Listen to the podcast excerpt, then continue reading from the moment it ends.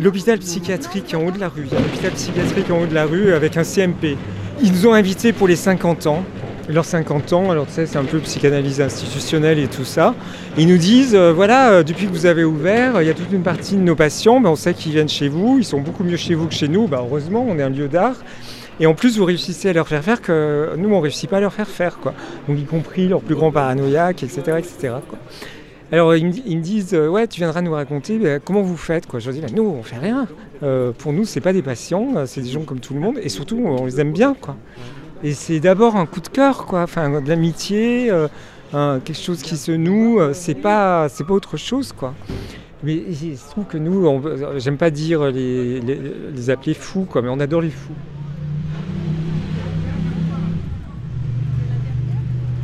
Sur la route des histoires d'art et d'engagement.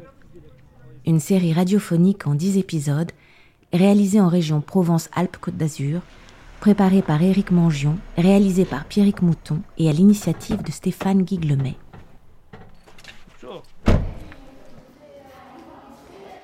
Nous sommes aujourd'hui à Marseille, où nous rencontrons l'équipe de La Compagnie, une association qui développe des projets artistiques et des actions sociales dans le quartier de Belzins, en plein cœur de la ville, avec la participation de François Billot, artiste, régisseur, Oussama Moubi, artiste, usager ou public de la compagnie, Elsa Ledoux, artiste, médiatrice, Driss Aroussi, artiste, Valérie Orvis, artiste, Mohamed Louarma, Claude Mabélé, Bilal Betahar, public de la compagnie, et Paul-Emmanuel Audin, directeur de la compagnie. Alors moi, euh, je m'appelle Paul-Emmanuel Audin. Et puis j'ai un parcours où euh, j'ai été étudiant en cinéma et en lettres à Paris. Euh, je faisais, euh, on avait un collectif d'étudiants.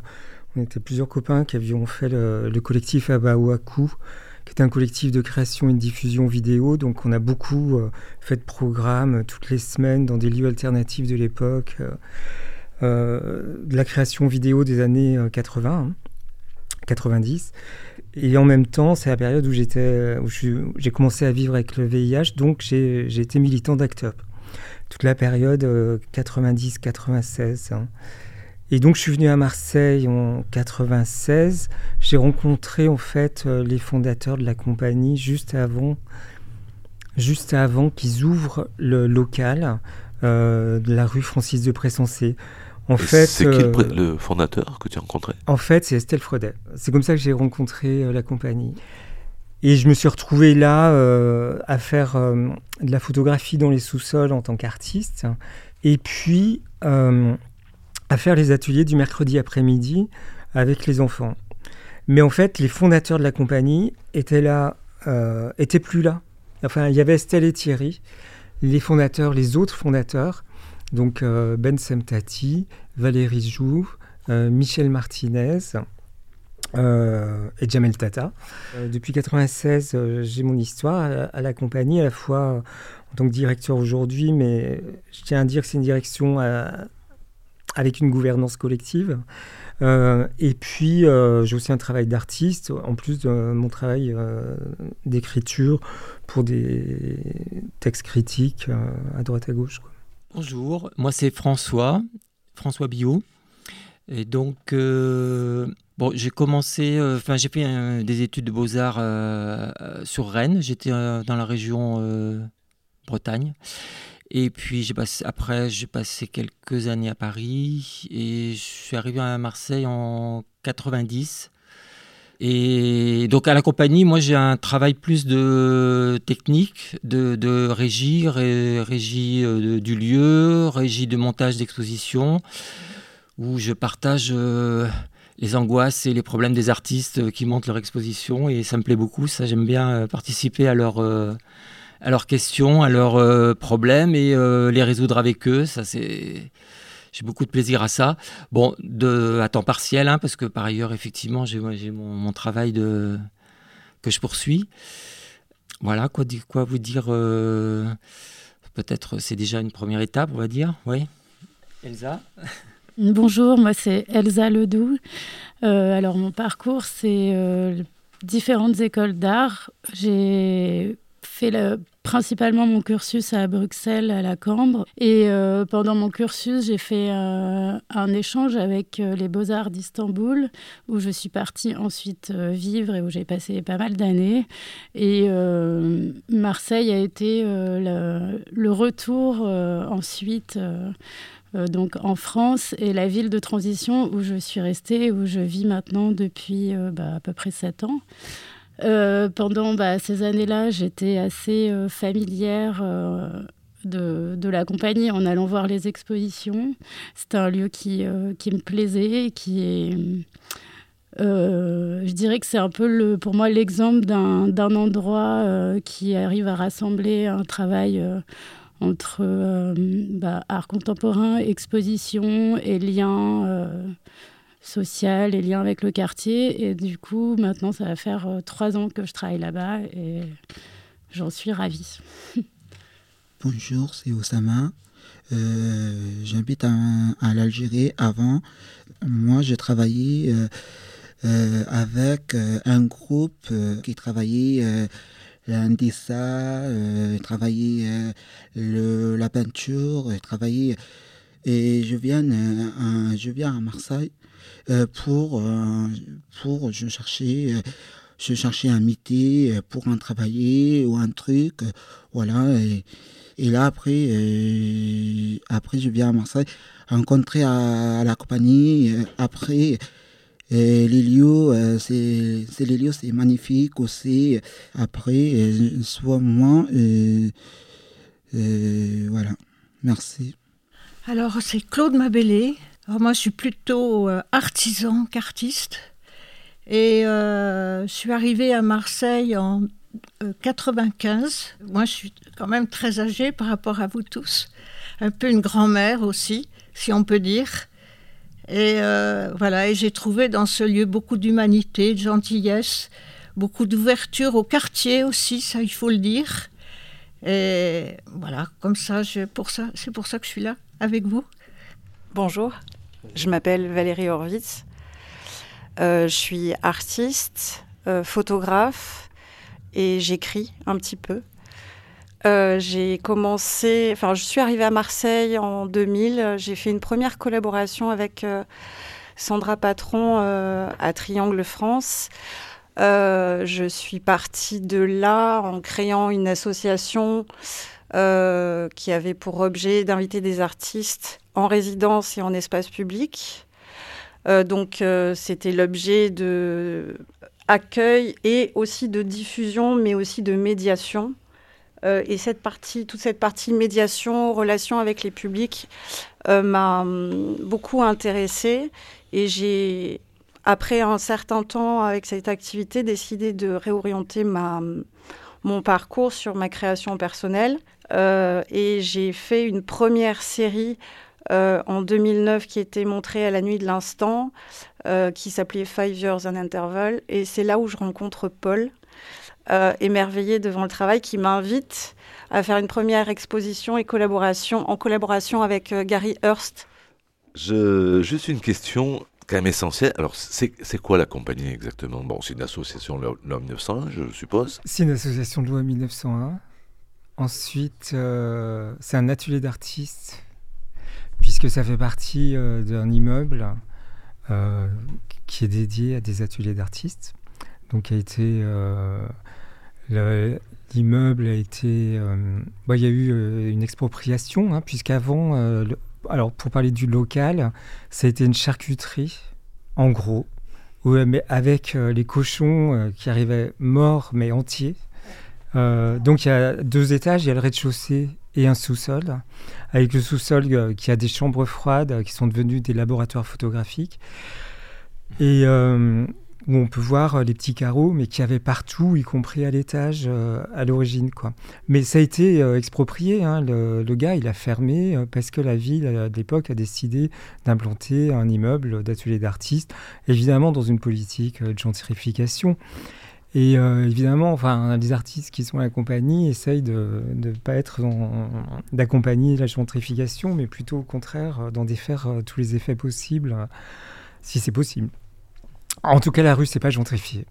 même, on peut même dire que le quartier ne s'est pas gentrifié. Et même si on voit des, des effets de la gentrification qui sont pas loin et tout proche, en particulier Porte d'Aix, on voit que ça se rapproche. Mais la rue même s'est paupérisée depuis dix ans, quoi. Enfin, à un point où, dont on ressent les effets parce qu'on est en lien en permanence avec les habitants. Quoi. Alors, qu'est-ce que c'est?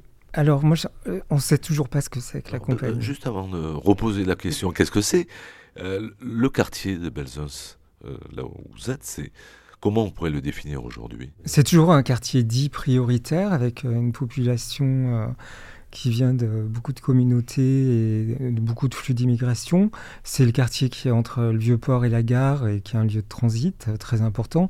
C'est un, quartier où il y avait 80 euh, communautés qui étaient recensées par Émile Temim euh, dans les années 80.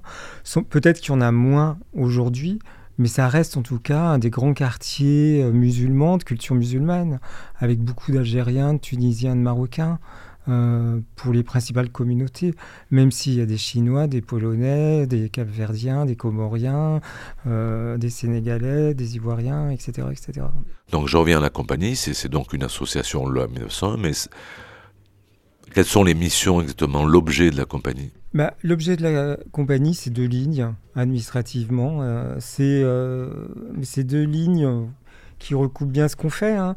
C'est-à-dire qu'il c'est la promotion euh, la production euh, de travaux artistiques et d'ateliers avec des publics scolaires et extrascolaires. En gros, si tu veux, le projet administratif en deux lignes, c'est ça. Et après, euh, un, les gens qui font la vie de la compagnie sont l'équipe, c'est toujours des artistes, la plupart. C'est, enfin, de temps en temps, il y a une personne qui vient de médiation culturelle de l'université sur les postes de médiation, et ou des jeunes euh, d'autres personnes, quoi. Mais c'est, euh, sont les artistes, mais c'est autant le public aussi. Et d'emblée, enfin, alors faut dire qu'il y a un double financement depuis l'origine du projet, un financement euh, sur les lignes art, toutes les collectivités publiques, hein, ville, département, région, État, mais il y a un financement dit politique de la ville qui est attaché au quartier prioritaire. Et c'est un dispositif national et que les collectivités publiques se, se répartissent mais euh, la moitié du financement de la compagnie est pour le travail avec le quartier. Et dès la fondation, il y a eu des projets, il y a à la fois au quotidien un accueil informel, et cet informel, mais il est fondamental en fait. C'est l'endroit de l'écoute primordiale et de la rencontre entre euh, les artistes de la compagnie et les publics, et c'est l'endroit où il y a une réciprocité, puis une vraie... Enfin, un, tissage d'amitié qui, qui, est la base de tout. Quoi. Mais il y, a, un endroit informel avec d'ailleurs un, public psychiatrique qui tout de suite s'empare de la compagnie, dès 96. Mais un nombre impressionnant de, personnes qui structurent l'histoire de la compagnie. Aujourd'hui, on a notre, enfant adoptif, Oussama, euh, qui est là, euh, qui a 25 ans. Euh, mais c'est vrai qu'on est content de cette, cette histoire-là. Bon, c'est aussi tout l'héritage de, la, psychanalyse institutionnelle, Gattari, Jean Houry ou, ou d'autres. Mais il y a eu des projets aussi fondateurs, et le projet fondateur, euh, premier gros projet de la compagnie, c'était France-Algérie, qui était une exposition faite à la fois avec des artistes, des habitants et des spécialistes autour de l'imagerie coloniale. De la colonie, enfin, c'était autour de la colonisation euh, de l'Algérie. Quelle année? Bah, Je crois que le projet, il a vu le jour en 98. Euh, et c'était mené par Estelle Freudet et Martine Derain. Il y avait Marquer, euh, il y avait Thierry Combet, il y avait d'autres artistes, mais je ne me rappelle plus. Il y a une édition, puisqu'il y a eu un numéro de l'inventaire dédié à cette exposition. Mais si tu veux, par exemple, Marquer a fait une pièce qui a été achetée par la ville euh, dix ans après. Il a, il a repris l'imagerie coloniale euh, de Félix Moulin. Donc il y avait les originaux de Félix Moulin dans la compagnie, qui a été prêté par un grand collectionneur qui travaillait à l'école d'Arles. Peut-être rappeler qui est Félix Moulin? Alors Félix Moulin, c'était un photographe euh, de la colonisation dite humaniste. Euh, il croyait qu'il pouvait y avoir une colonisation humaniste par rapport à d'autres qui réclamaient euh, vraiment une colonisation civilisationnelle ou, ou décomplexée, quoi, enfin, avec un rapport de pouvoir et voilà, fallait opprimer conquérir, voler les biens, etc. Mais lui, Félix Moulin, il était sur une approche humaniste la colonisation qui est un truc très très bizarre. En tout cas, ces images reflètent juste euh, l'orientalisme avec euh, les pires représentations euh, de pouvoir entre les, les colons et, les Algériens. Et du coup, il y a eu tout un tas d'entretiens qui ont été faits aussi bien avec les habitants qu'avec Émile Temim ou Jean-Charles De Paul, qui sont des grands spécialistes voilà, de cette histoire-là. Et euh, Marker a, mis des affiches avec euh, les images de Félix Moulin et avec des bulles de bande dessinée vierges. Il les a mis dans la rue et évidemment, euh, les habitants très bien joué, les passants très bien joué le jeu spontanément. comme il y a une vie de rue très forte à Marseille, non seulement de graphes, mais aussi de graffiti et de texte. Et ben là, voilà, il y a beaucoup de personnes qui ont rempli les, les bulles de bande dessinée et qui ont renverser les rapports de pouvoir qu'il y avait dans ces images. Donc à un moment, les Algériens qui disent euh, aux colons, mais qu'est-ce que tu faisais hier à 3h du mat dans une voiture volée complètement sous, euh, en renversant tous les stéréotypes euh, des représentations. Quoi. Et ce principe euh, de, mettre, euh, voilà, de, faire un projet avec euh, à la fois des habitants, des spécialistes, etc. Enfin, ça a été fondateur. Il y a eu depuis ce, projet d'autres projets qui sont venus un peu du même type. Alors, il y a eu Soit dit en passant, qui était fait par, qui était un projet avec Isabelle Massu et Dor Bowen, qui étaient deux commissaires et qui ont travaillé avec des habitantes de Marseille et de la région parisienne avec des ateliers et le fonds du, Fonds arabe pour l'image de Beyrouth et qui était un travail sur la représentation des femmes dans le monde arabe. Euh, il y a eu aussi euh, toutes les différentes expositions et c'est l'artiste qu'on a le plus exposé, c'est Muriel Modre dont tous les travaux sont extrêmement politiques. Et euh, donc il y a eu beaucoup de projets comme ça de différentes sortes qui sont venus à la suite de qui, qui sont encore un modèle euh, pour nous. Quoi. Alors justement, pour revenir, enfin pour revenir à, l'origine de la compagnie, le mot la compagnie, d'où vient-il d'ailleurs? Bah Alors ça, c'est les fondateurs. Évidemment, ils doivent, euh, ils ont dû relier ça euh, à l'histoire du collectif, de la communauté. C'est la période où on parlait beaucoup de la communauté dans un sens de post-communisme. Il y avait les textes de Jean-Luc Nancy, la communauté des œuvrés, le texte de Maurice Blanchot la communauté euh, inavouable. Donc c'était un peu toute cette période-là. Je trouve, j'ai l'impression que la compagnie, euh, c'était euh, la façon qu'ont trouvé les artistes fondateurs de s'insérer dans cette mouvance. Là, vous êtes actuellement en période de, travaux et vous avez mené des, ateliers en extérieur. Et, j'ai bien compris, dans ce bâtiment même d'ailleurs, en quoi consistaient ces, ces, ateliers? Peut-être la, la parole à Elsa? Oui, euh, alors euh, on essaie de s'adapter à d'autres endroits pour euh, continuer un peu nos activités. Et donc, ben, moi, je. Je. Je. Donc depuis deux ans, je mène un atelier avec un groupe de jeunes du Secours populaire qui est justement accueilli au rez-de-chaussée de ce bâtiment. Euh, qui est encadré par euh, Jawida, euh, qui est donc une complice aussi et qui connaît la compagnie depuis très longtemps. Et donc moi, bah, cet atelier, je le mène depuis deux ans avec un groupe d'enfants qui varie entre 15 et 30 enfants. Donc c'est un atelier qui propose de d'être un peu les petits reporters de Belzins et du quartier. Donc c'est un aller-retour entre euh, ben, des promenades dans la rue et euh, revenir dans le lieu de la compagnie ou ailleurs si, euh, si on est obligé d'être ailleurs, et d'expérimenter ben, différentes pratiques artistiques, la photographie, il y a un peu de dessin, de sérigraphie, etc., pour à la, à la fin questionner un peu notre rapport à l'image et bah, faire euh, des images et ensuite les manipuler et euh, euh, voilà, ouais.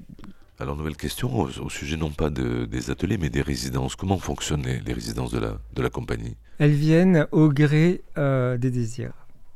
Par exemple, voilà, on connaît Suzanne Hetzel depuis longtemps, et puis on n'a jamais travaillé avec elle. Mais là, à un moment... Suzanne Hetzel, qui est artiste photographe. Hein. Voilà, qui est, qui est, qui est artiste photographe. Hein. Et à un moment, on a envie de travailler ensemble. Ben, on met en place ensemble, mais ça vient en dialogue. Hein. Une résidence qui durera le temps qu'elle dure pour un projet où elle vient une semaine par mois. Et du coup, pendant sa résidence, bah, elle a fait des ateliers en s'associant avec d'autres artistes comme Déborah Repetto, Andy Batin, pour, par exemple, faire un travail avec de la terre et autour de la question du trésor. Euh, et puis en faisant des allers-retours aussi entre euh, les, trésors qui sont euh, dans le musée d'histoire de la ville de Marseille. Ou bien elle a travaillé aussi sur la question de la carte postale. Donc il y a eu à la fois des ateliers, puis tout un travail sur la végétalisation dans le quartier dont François, qui est non seulement régisseur et artiste, mais c'est aussi un, de ceux qui ont euh, végétalisé toute la rue qui était derrière euh, cette initiative.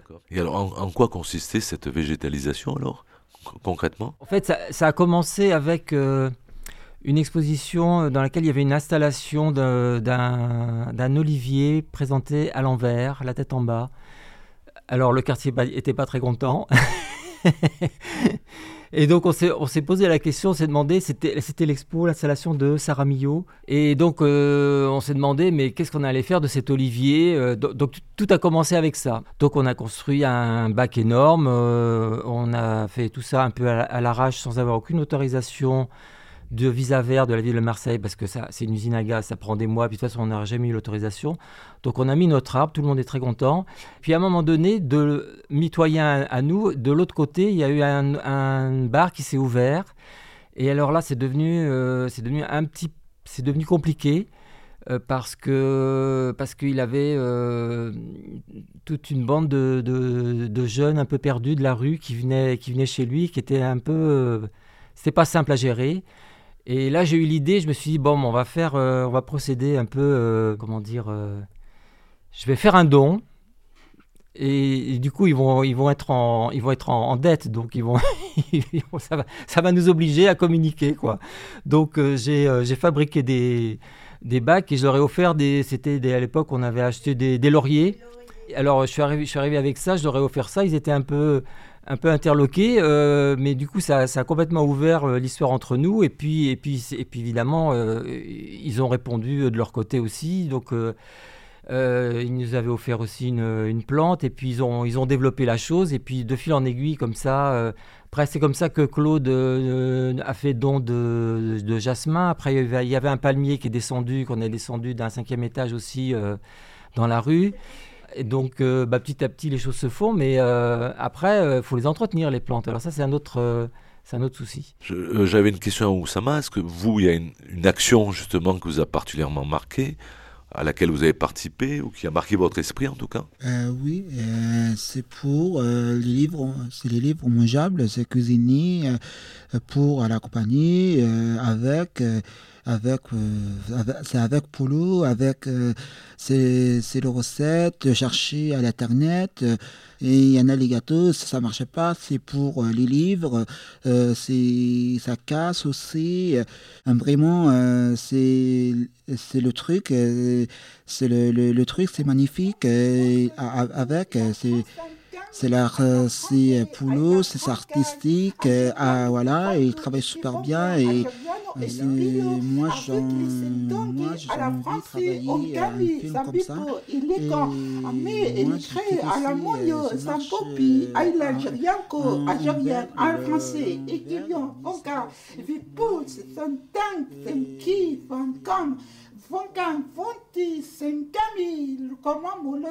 Alors j'aimerais un petit peu, je reviens sur les, les fondements un peu théoriques de, de la compagnie, vous affirmez une, volonté, je vous cite, hein, de brouiller les frontières sociales, sociales pardon, inséparables des pratiques et des savoirs. Euh, alors, pourquoi et surtout comment et surtout qu'entendez-vous par pratique et savoir? Je, vous pose la question, elle n'est pas innocente, parce que moi ce que j'ai l'impression à la compagnie, que je connais depuis pas mal d'années, c'est, je crois que vous l'avez dit au début euh, de votre présentation, c'est que pratique et savoir sont, les mêmes en fait, se jouxtent et font partie du même projet, du même corpus, alors qu'on a tendance intellectuellement à les séparer. Alors j'ai envie de commencer par la dimension du savoir, euh, qui a tendance à, être reconnue euh, par la dimension de l'écrit. Et c'est par exemple le projet euh, avec le projet de Muriel Mode, mais c'est aussi euh, nous notre façon euh, de vivre avec et de donner une place à l'informel, à, un accueil permanent. Nous, on a une sorte de, volonté, on part sans arrêt de la porte d'entrée, de la relation entre l'intérieur et l'extérieur. Et puis tant que si on est trop souvent à la compagnie, mais pas assez dans la rue, pas assez chez les partenaires, dans le quartier ou ailleurs, enfin pour nous c'est plus la compagnie quoi. Enfin on a l'impression que ça sent le renfermer tout de suite et qu'on est trop entre nous. Donc ça de tout ça. Mais il y a aussi euh, le, savoir donc qui passe aussi beaucoup par l'oralité et dans ce que ça a de fugace mais d'essentiel. Euh, et, euh, et l'endroit des pratiques, bah c'est pareil, mais c'est vrai qu'il y a un endroit d'inscription. Euh, il y a un endroit d'inscription, euh, même s'il est euh, très fugace, comme par exemple le chœur tactile de Natacha Muslera, qui est un chœur avec où Claude ou Sama ont participé, où on est une quarantaine de 5 à 80 ans à chanter comme des oiseaux, les yeux fermés, avec une pratique très contemporaine d'improvisation vocale, et on se croirait dans la jungle. et où et, qui a une expérience. Enfin, Jawida qui a fait l'atelier, elle nous dit oui, mais euh, on a été, on était, on est totalement shooté après ces ateliers. On, est épuisé, on va se coucher parce que parce qu'on peut chanter comme ça pendant 2-3 heures. Euh, Oussama peut prendre un, trouver euh, des instruments pour accompagner, euh, prendre, transformer un un arrosoir euh, en trompette et euh, se mettre à accompagner le chœur euh, avec cet arrosoir. On le voit dans un, des, une des vidéos qu'on a mis sur la page du projet de François Billot. Donc les pratiques, c'est cet endroit où on est ensemble, mais c'est pas forcément que les pratiques artistiques, c'est aussi des moments où on va lire un texte. Il y a eu des moments où on lisait les textes d'Édouard Glissant ou de Chamoiseau ensemble. Quoi. Toujours une une question encore un peu théorique. Euh, pour vous, quelle est la, différence entre art participatif et art collaboratif? On a défendu jusqu'à maintenant euh, tous les différents degrés de participation euh, dont Marie Preston récemment sur laquelle elle revient. Un, le degré de participation subjective minimale qui est propre à toute œuvre, même la plus close et la plus immobile. Et on s'est permis de montrer des œuvres qui n'ont rien d'interactif, qui sont des pures œuvres et qui sont des telles œuvres mondes qu'on aurait eu tort de s'en priver et, euh, et, de ne pas les montrer à Belzins. Qu'est-ce que vous alors, appelez des œuvres mondes? Alors, bon, je pense par exemple aux œuvres de Thierry Kunzel comme La peau ou bien euh, Les Vagues. Les Vagues, bon, il se trouve que c'est une œuvre interactive, donc on peut dire qu'il y a une participation euh, euh, à, la vitesse de défilement euh, des images de, des vagues et qui ont été euh, une exposition, ça a été une exposition enfin, qui a a soulevé un tel engouement, il a fallu la prolonger. Et ça, c'est le degré de participation subjective qui est propre, euh, qui le degré zéro, propre à la rencontre, à toute œuvre. Et il y a aussi cet endroit où on est là pour on a envie de montrer des œuvres, on est euh, dans un quartier populaire, etc. Mais on va pas être dans la démagogie et on va montrer des œuvres euh, comme ça, ou La Peau, ou d'autres, ou du Dominique Petitgant, ou, ou Jean-Luc Moulin, ou après, il y, euh, a des degrés de plus en plus évolués. Alors après, il y a des dispositifs conçus par des artistes, et puis euh, les, habitants viennent avec euh, un objet, euh, ils dialoguent avec l'artiste, et puis euh, ce qu'amènent les habitants, ça fait partie de l'œuvre qui est conçue par un artiste. C'est pas les habitants ou les usagers ou le public qui conçoit l'œuvre. Donc il y a différentes formes comme ça qui vont jusqu'aux formes euh, dites participatives, collaboratives, maximales, où euh, tout est collectif depuis le début. Il y a un artiste et du public qui font groupe, et il y a un contexte généralement qui est un contexte de lieu d'art et puis d'un lieu social, et euh, tout est décidé collectivement. Puis c'est des processus généralement longs. Et euh, tous les projets de Muriel Mode, ça a été le cas, par exemple. Euh, et bon, je pense qu'il faut jamais enlever euh, le fait qu'il y de l'artiste, il y a des artistes qui ont, un, l'humilité et l'écoute des, des autres. mais il y a quand même l'artiste qui donne une forme à ça. Mais en même temps, si on n'entend pas le devenir artiste du public, eh ben on a tout raté, je pense, euh, à la base. Quoi. Euh, et, et le nouveau projet euh, de la compagnie, l'enchevêtrement des lianes, c'est vrai qu'il a envie de favoriser ça, mais du fait d'un certain contexte politique aujourd'hui, où euh, on est dans la période des super profits qui sont pas taxés, et on se demande s'il faudrait pas réhabiliter le goulag pour des gens comme Bruno Le Maire. Quelqu'un qui se dit, euh, euh, voilà, je ne sais pas ce que c'est qu'un super profit, c'est d'une indécence telle, et puis on fait partie du coup des pays au monde qui font le plus de cadeaux aux riches, quoi. Et dans un cas, dans un, dans une période de paupérisation aussi grave euh, qui est la nôtre, et en particulier dans cet hiver, euh, bah voilà, je trouve qu'il faut réaffirmer le politique et euh, le, titre L'enchevêtrement des lianes participe de ça. Alors, nous avons un, nouvel invité qui est rentré, peut-être lui donner un petit peu la parole pour qu'il se, se, présente. Je m'appelle Mohamed, du coup, et je suis adhérent à la compagnie depuis, depuis très jeune.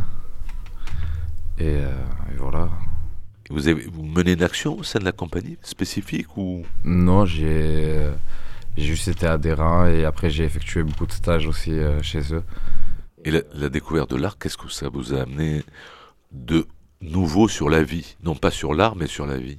Ben, En soi, c'est un moyen aussi de se, de se défouler, de, de pouvoir euh, faire, faire transmettre un message à travers une, une, une image ou une photo ou et puis ça nous, ça, ça nous maintient dans. C'est bien, c'est cool. Et vous avez envie de devenir artiste un jour?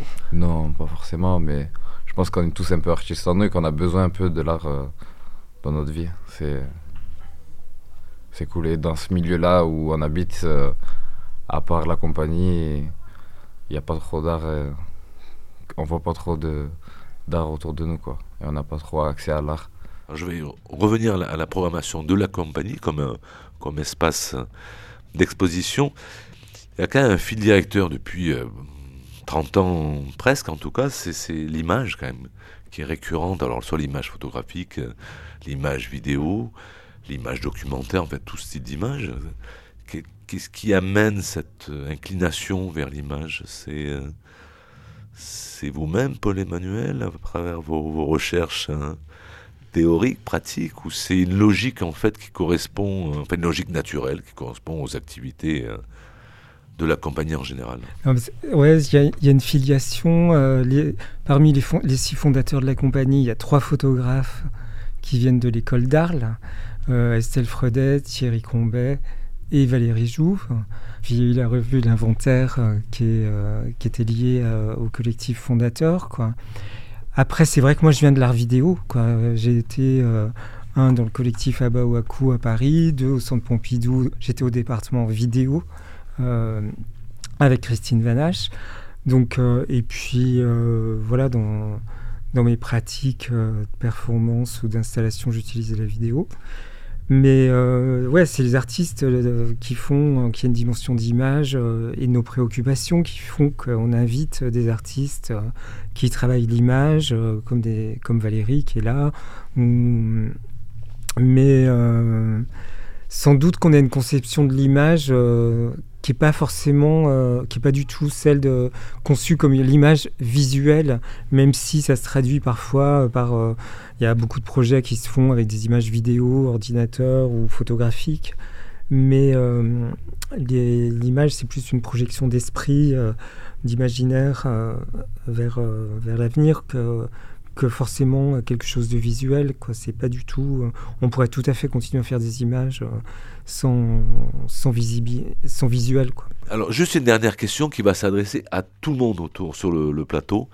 Avant d'aller visiter le lieu là, de la compagnie qui est en travaux et peut-être faire un passage au bar de la paix qui est juste à, côté de la compagnie. Alors ma, ma, question qui est la dernière ici en tout cas dans, dans cette salle, qui s'adresse à tout le monde, c'est est-ce que parfois vous n'êtes pas un peu essoufflé, épuisé? Par tant d'activités euh, par temps d'engagement, vous avez tous des engagements dans la compagnie qui sont à, des niveaux différents, mais tous très complémentaires. Est-ce que parfois il y a de la lassitude? Moi, je dirais pas lassitude, mais je dirais euh, plutôt euh, une, espèce de frustration. Euh. Des fois, on se pose des questions, on se dit, mais pourquoi il n'y a, pas, a pas plus de il n'y a pas plus de personnes, pas, pas, plus de jeunes qui profitent de, de, de, tout ce qui de tout ce qui peut se passer dans ce lieu. quoi. C'est un peu ça, euh, des fois. Euh, ce que je trouve dur, ce que je trouve difficile. Puis les gens se posent toujours la question de qu'est-ce, qu'est-ce que c'est que ce lieu, qu'est-ce qu'on fait ici, ça intrigue les gens, ça fait un peu peur, enfin, il y a un ensemble de choses, je pense quand même de, de communication. Je sais pas ce que tu en penses, toi, qu'est-ce que tu dirais? Après, c'est vrai qu'il y a des moments, je dirais pas des moments de lassitude, des fois il y a des moments de fatigue, il y a des moments durs, surtout que depuis 5 ans, avec euh, les dealers qui se sont installés dans la rue, il y a eu beaucoup, beaucoup de moments de violence. Il y a eu sept coups de feu après le confinement. Euh, il y a eu euh, des batailles avec des coups de couteau, dont une à l'intérieur de la compagnie à la fin d'une soirée. D'où la, végétalisation de la rue comme réponse, hein, euh, créer un dialogue et euh, faire que les choses s'apaisent entre les habitants et les dealers. Hein. Du coup, euh, ouais, mais c'est vrai qu'il y a des moments de fatigue plus que de lassitude. je trouve que c'est un piège, la compagnie, mais un beau piège, parce que quand on met un doigt dedans, il y a tout qui part avec et euh, on a jusqu'au cou et c'est impossible d'en partir mais c'est impossible d'en partir parce, mais pourquoi? Parce que on a une chance euh, d'avoir un public euh, tellement incroyable d'avoir eu voilà Oussama là depuis quelques années Mohamed, euh, bah avec toute ça, c'était le club des quatre. Hein. Il y a Bilal que vous allez sûrement voir tout à l'heure. Mais ils ont fait venir euh, tous leurs euh, collègues du lycée dans les quartiers nord parce qu'ils savaient qu'on les accueillerait en stage. Et puis ils ont l'âge de la compagnie. Enfin, vous nous avez appris tellement de choses, un endroit de vie, mais tellement important. Mais c'est impossible de partir de la compagnie. Je pense que, enfin, même si le lieu ferme pour x ou x raisons, pour moi la compagnie sera toujours là, quoi parce qu'il y a une telle chance d'avoir... Euh, parce que voilà, des artistes formidables, il y en a partout, etc. Mais avoir un public euh, comme on a, avec aussi bien euh, des Claude, des Oussama ou des Mohamed, et ça c'est... Alors je, reviens à ma, question sur l'épuisement ou l'essoufflement. et je pose la question à Valérie à, à côté de moi. Alors il n'y a pas du tout de mon côté d'épuisement. Valérie Horwitz artiste, membre du conseil d'administration de la compagnie J'ai une implication euh, assez modeste euh, aux activités. Euh, mais à chaque fois que je suis venue à la compagnie, j'ai toujours pris énormément de plaisir à la fois à rencontrer des publics que j'aurais jamais vus, des personnes que j'aurais jamais rencontrées sans ça. mais ce que je voulais dire surtout, c'est que je pense que Paul est assez modeste euh, quand, il parle de, quand il parle de cette structure, parce que euh, je pense que c'est lui qui ouvre les portes. C'est lui qui ouvre les portes euh, aux personnes du quartier, qui développe les projets avec les artistes. Et sans lui, en fait, nous, on n'aurait pas, enfin moi, j'aurais pas accès à tout ça. Et il, donne aussi une certaine liberté aux artistes et au possible pour que ces, choses puissent, arriver. c'est pas si fréquent que ça en réalité. Euh, ça mérite, ça mérite d'être souligné, je crois. Donc pas de dessoufflement ou d'épuisement.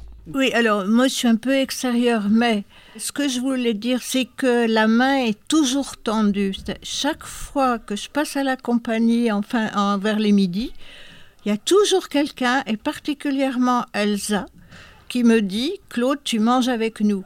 Claude, tu restes. Claude, il y a toujours je, peux participer à tous, tous les ateliers. Moi, je trouve que c'est un lieu de rencontre exceptionnel, que ce soit le spectacle ou que ce soit euh, des lieux communs. Mais je trouve que celui-ci est unique par cette diversité dont vous avez tous parlé, mais aussi, euh, je redis ce mot qui me plaît bien, par l'humanité qui s'en dégage vis-à-vis de toute une humanité. C'est pas l'humanité de quartier, c'est pas que les artistes, c'est c'est un tout immense. Il y a quelqu'un?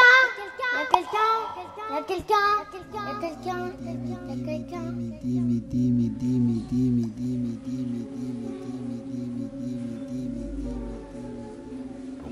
Merci. On, on, on descend? Ouais, on descend. Et euh, en plus, euh, j'ai euh, un livre mangeable spécial que j'ai fait pour Mohamed. Parce qu'il m'a dit je ne viens que s'il y a à manger.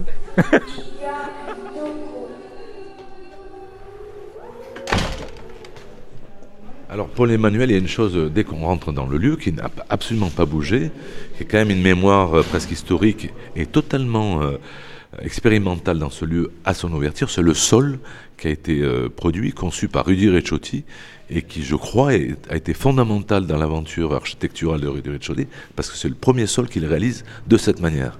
Oui, le, lieu a été réhabilité par Rudy Recciuti pour son ouverture en 96 et il est très fier. Et à chaque fois, il est là. Euh, Regarde, Polo, c'est magnifique, c'est moi qui ai inventé le béton ciré. Après, ils me l'ont tous pompé. Et... surtout, c'est un artisan, non Parce que bon, il a, il a inventé, mais c'est un artisan qui a, je crois, inventé une technique de béton ciré très spécifique ici. Et en tout cas, c'est vrai que celui de la compagnie, euh, par rapport à d'autres lieux, a très bien survécu a très bien vécu et on le garde tel, quel euh, pour la réouverture. Et là, il y a, juste il y a cinq minutes, il y a un artiste, Driss Roussi, qui vient de rentrer dans, dans le lieu. Oui. Et c'est pas innocent qu'il soit là, donc il a un projet avec vous, c'est ça? Bah, J'ai invité Driss, euh, bah, c'est un des artistes euh, qui est à la compagnie et il fait partie du conseil d'administration également, comme Valérie Horvitz. Et hum, donc, bah, je sais pas, je te laisse parler un peu. Au-delà du fait de faire partie de la, compagnie, bah, j'utilise le labo pas mal. Déjà, d'une part, j'ai découvert ici le lieu en 2005-2006 pendant les, euh, les instants vidéo. Je me rappelle, il y avait une projection ici. J'avais projeté, j'ai participé aux instants vidéo, j'avais présenté un film. Donc c'est un peu ça. Le, et après, euh, bon, bah, je fais partie maintenant euh, du CA de la compagnie et à plusieurs, en groupe, on essaie d'animer un peu le labo photo et et bah, le faire fonctionner euh, en collectif.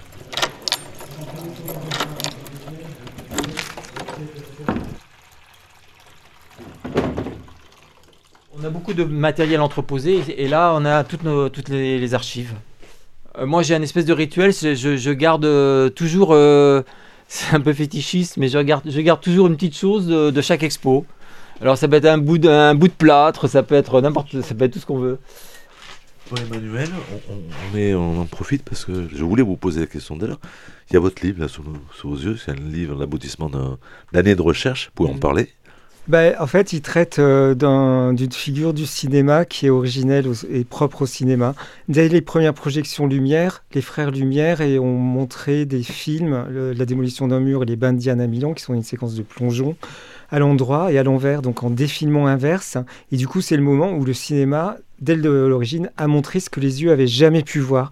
Donc au lieu de définir le cinéma comme ce qui reproduit la réalité et ce qui reproduit le temps réel, au contraire, c'est ce qui renverse le temps. Enfin, et du coup, il y a un endroit d'impossible. Et je me suis intéressé à, cette figure, en fait, au début, en la rencontrant chez l'artiste vidéo Gary Hill. Donc il y a mon autre livre sur Gary Hill qui est à côté, c'est mes deux livres. Et après avoir travaillé sur cette dimension de l'envers du temps chez Gary Hill, alors lui, il était sur euh, le palindrome vidéo, dans deux vidéos extraordinaires. Mais je me suis dit, mais c'est quoi cette figure dans toute l'histoire du cinéma, dans toute l'histoire de l'image mouvement, dans l'art vidéo? Donc il y a 200 ou 300 références, plus des références littéraires, psychanalytiques, musicales. Et en fait, euh, c'est 30 ans d'histoire parce que j'ai commencé à m'intéresser ça donc euh, quand j'ai commencé à travailler sur Gary Hill. Mais euh, ça correspond au moment où j'ai commencé à vivre avec le VIH. Et à un moment, je me suis rendu compte, mais c'est un petit copain qui me l'a dit quand j'ai fait ma thèse, il m'a dit, mais Paul, si tu es passionné par cette figure, c'est parce que tu vis avec le VIH et que tu as traversé la période traumatique des années noires du sida et que tu as traversé le royaume des morts. Donc c'est la dimension orphique dont je parle à un moment euh, à propos de Cocteau. Quoi. Et oui, chez Cocteau, il y a beaucoup de séquences inversées d'ailleurs, techniquement. Mais du coup, il n'y a pas seulement un sens technique. La figure de l'envers du temps, elle est non seulement technique, qui est l'endroit le plus spectaculaire au cinéma, mais elle est aussi narrative. Et euh, donc, euh, et en fait, du coup, je suis en train de travailler sur un film qui essaye d'articuler euh, cette dimension documentaire qu'il y a dans la recherche telle qu'elle, mais qui essaye de l'articuler avec cette dimension biographique d'être une personne qui vit avec le, VIH, qui est un rétrovirus en plus. Donc, entre la rétrotemporalité et le rétrovirus, il y a comme aussi une sorte de, ressemblance par ce terme rétro.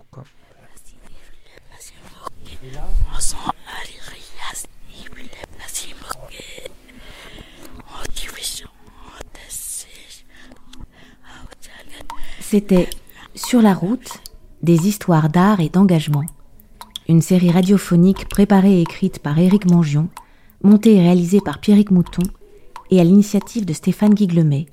Voix Sarah Avec le soutien du ministère de la Culture dans le cadre du programme d'aide aux autrices et auteurs de podcasts et de création radiophonique.